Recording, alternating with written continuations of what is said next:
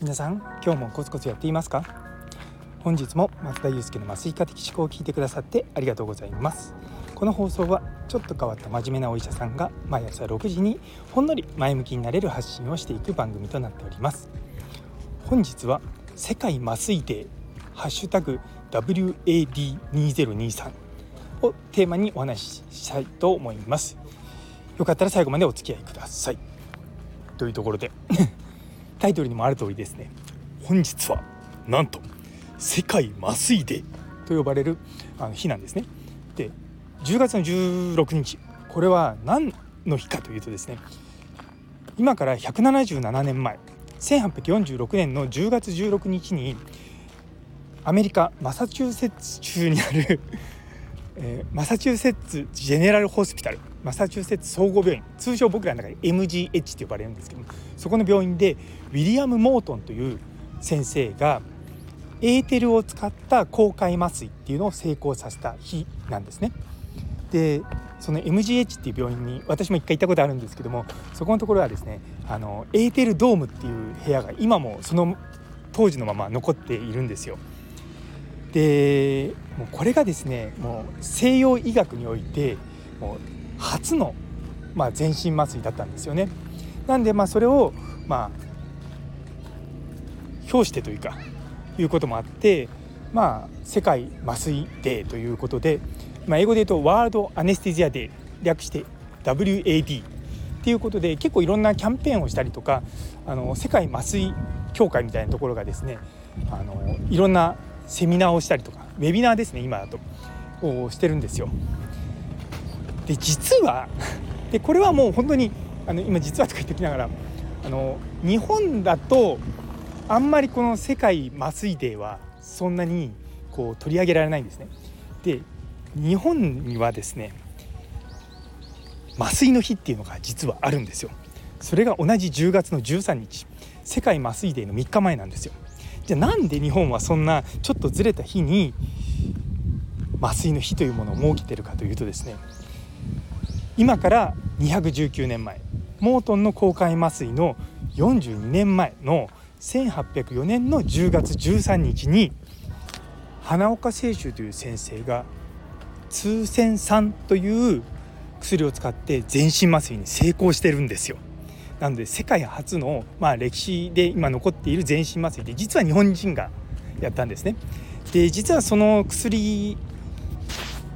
であの朝鮮朝顔から作られたんですよ。なので日本の麻酔科学会のシンボルマークっていうのは朝鮮朝顔が書いてあるんですね。だからそういったところにこう僕らの源流があるんですよ。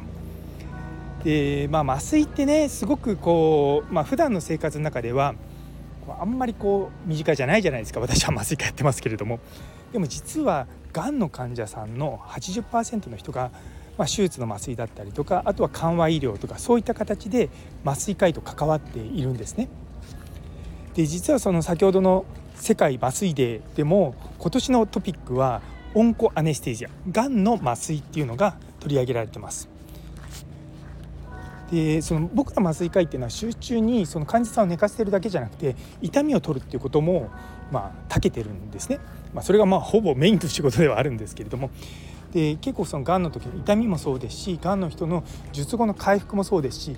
実は麻酔薬によってがんの再発が増えるとか増えないとかそういった研究も実はあるんですよ。っていうぐらい実はそのがんと麻酔ってめちゃめちゃ関係があるんですね。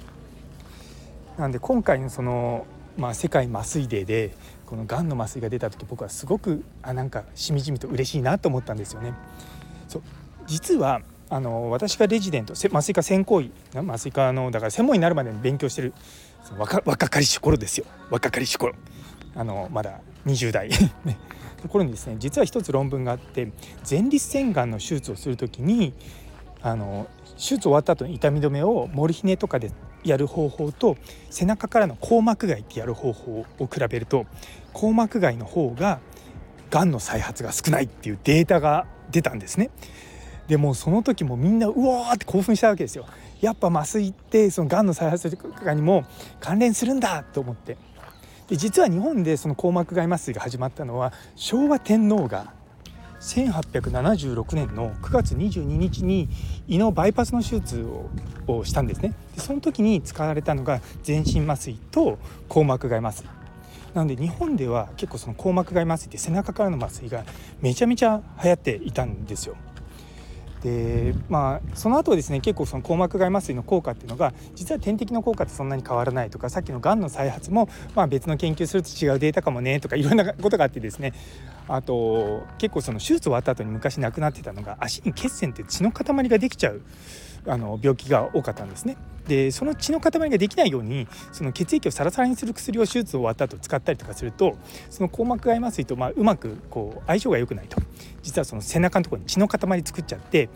であてか背中のところから出血してそれであの脊髄を圧迫して、足が動かなくなっちゃうっていう、まあ、リスクがあるということで、まあ、だんだんだんだん廃れてはきているんですね。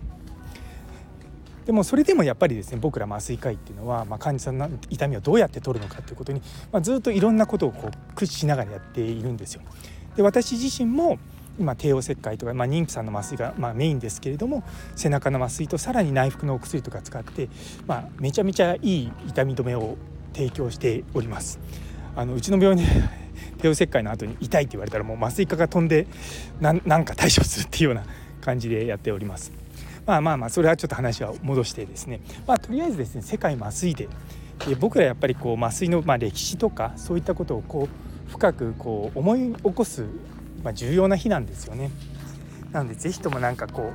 う、ね、あの手術受けたことがある方は、まあ、自分の、まあ、手術どんなだったかなっていうのを思い返したりとか、ねまあ、麻酔ね 受けないのが一番いいんですけれども。そうそう、まあ、そういう日だっていうことを皆さんにあのご共有させていただきました。というところで、え最後まで聞いてくださってありがとうございます。昨日の組織のロイヤリティ高めてますか？という放送に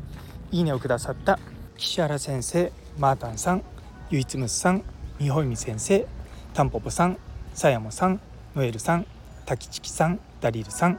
さらにコメントくださった中村先生どうもありがとうございます。いつもいつも本当に本当に励みになっております。引き続きどうぞよろしくお願いいたします。ということで今日という一日が皆様にとって素敵な一日になりますように。それではまた明日。